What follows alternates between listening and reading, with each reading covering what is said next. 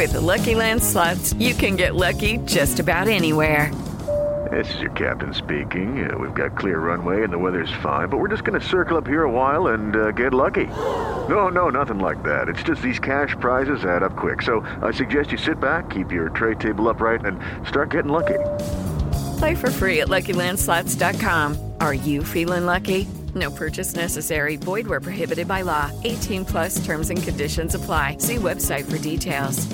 Las 7 con 1, 88.9 noticias, información que sirve, tráfico y clima cada 15 por iHeartRadio, panorama informativo transmitiendo en vivo martes 23 de junio del 2020. Toño Morales. La cifra de muertes a nivel mundial por coronavirus COVID-19 llegó a 472.216. Además, la cifra global de casos de COVID-19 registrados ya es de 9.100.090, con una tasa de recuperación del 91%, que son un total de 4.941.600 53 pacientes. Por su parte, la Organización Mundial de la Salud pidió que se aumente la producción de dexametasona y se distribuya rápidamente en el mundo entero este potente esteroide que ha resultado ser eficaz para tratar a los enfermos más graves de COVID-19. Ya son las 7 de la mañana con 4 minutos. ¿Cómo van en ese sentido las cifras de COVID-19 en territorio nacional? Mónica Barrera.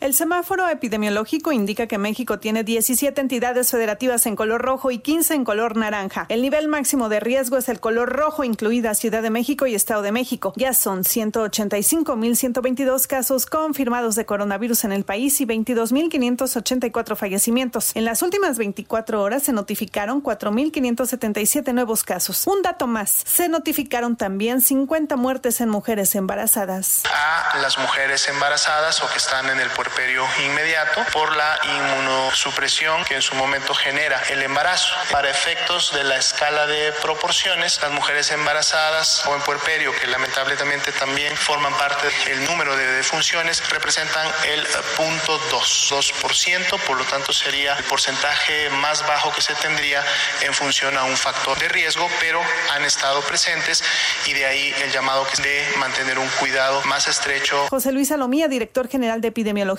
dijo que de los 4.577 personas fallecidas, 42% presentaba hipertensión, 37% diabetes y 25% obesidad. En 889 Noticias, Mónica Barrera. Ah, por cierto, luego de que el miércoles 3 de junio en México se marcó récord diario de muertes registradas en el país desde que inició la epidemia, el domingo se posicionó como el segundo día con mayor número de muertes registradas por COVID-19 desde que inició la epidemia y finalmente este lunes se dio a conocer un descenso en la cifra de fallecimientos, así como el de los casos activos. Ya son las 7 de la mañana con 5 minutos.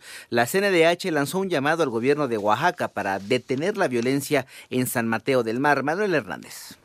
Tras el homicidio de 15 personas como resultado de un conflicto político electoral en el municipio de San Mateo del Mar, en Oaxaca, la Comisión Nacional de los Derechos Humanos hizo un llamado al gobierno estatal para que garantice la integridad de los habitantes de dicho municipio. De igual modo, pidió realizar una investigación eficaz que conduzca al esclarecimiento de los hechos, ya que en los últimos meses se agudizaron las diferencias sociales entre las comunidades generando zonas de conflicto en donde prevalece la ingobernabilidad, por lo que se debe aplicar de manera irrestricta la ley y el Estado de Derecho en contra de quien o quienes resulten responsables, aplicando una estrategia que logre preservar las libertades, el orden y la paz pública. En 88.9 Noticias, Manuel Hernández. Por su parte, el Ayuntamiento de San Mateo del Mar señaló como responsables de la masacre a un supuesto agente de Huazatlán del Río y a grupos delictivos que buscan el control tanto del tráfico de personas como del robo de combustible en aquella región. Siete de la mañana, ya con seis minutos, el consejero presidente de INE, Lorenzo Córdoba Vianelo, aclaró que el único guardián de los principios democráticos es el Instituto Nacional Electoral, luego de las declaraciones del presidente Andrés Manuel López Obrador. Por otra parte, durante el pasado fin de semana fueron asesinadas en el país 265 personas y el domingo fue la jornada más violenta al registrar 103 casos, de acuerdo con el reporte del Secretariado Ejecutivo del Sistema Nacional de Seguridad Pública. Además, integrantes de las fuerzas federales tomaron el control de las instalaciones y accesos de la refinería de petróleo mexicano Anónimo M. Amor, esto es en Salamanca, Guanajuato, ante presuntas amenazas del crimen organizado. Siete de la mañana ya con siete minutos, ya se acerca la fecha límite para que presentes tu declaración de impuestos. María Inés Camacho. El Servicio de Administración Tributaria recordó que las personas físicas tienen hasta el 30 de junio para presentar su declaración anual correspondiente al ejercicio fiscal 2019. Por otro lado, informó que la renovación de la e-firma para personas físicas cuyo vencimiento no sea mayor a un año se podrá realizar vía remota a través de la plataforma y herramienta SAT-ID. En un comunicado, el brazo fiscalizador de la Secretaría de Hacienda explicó que si venció el 30 de junio del año pasado, la persona física tiene hasta las 23.50 horas del 30 de junio de este año para poder realizar el trámite mediante la plataforma. Si la e-firma tiene más de un año vencida, ya no se podrá realizar desde casa. En cambio, de que la e-firma esté por vencer, las personas físicas pueden hacer el proceso de renovación a través del Certisat web, esto es www.sat.gov.mx. Con esta nueva implementación se espera atender a 1.2 millones de personas físicas. 88.9 Noticias, María Inés Camacho Romero. Gracias, 7 de la mañana con 8 minutos. En lo internacional, el presidente de los Estados Unidos, Donald Trump, firmó una orden ejecutiva de nuevas restricciones que suspenden la emisión de visados a tipo H1B, H2B, H4, L1 y J1, así como de las tarjetas de residencia Green Cards, eh, para supuestamente proteger a trabajadores estadounidenses ante la crisis por el COVID-19.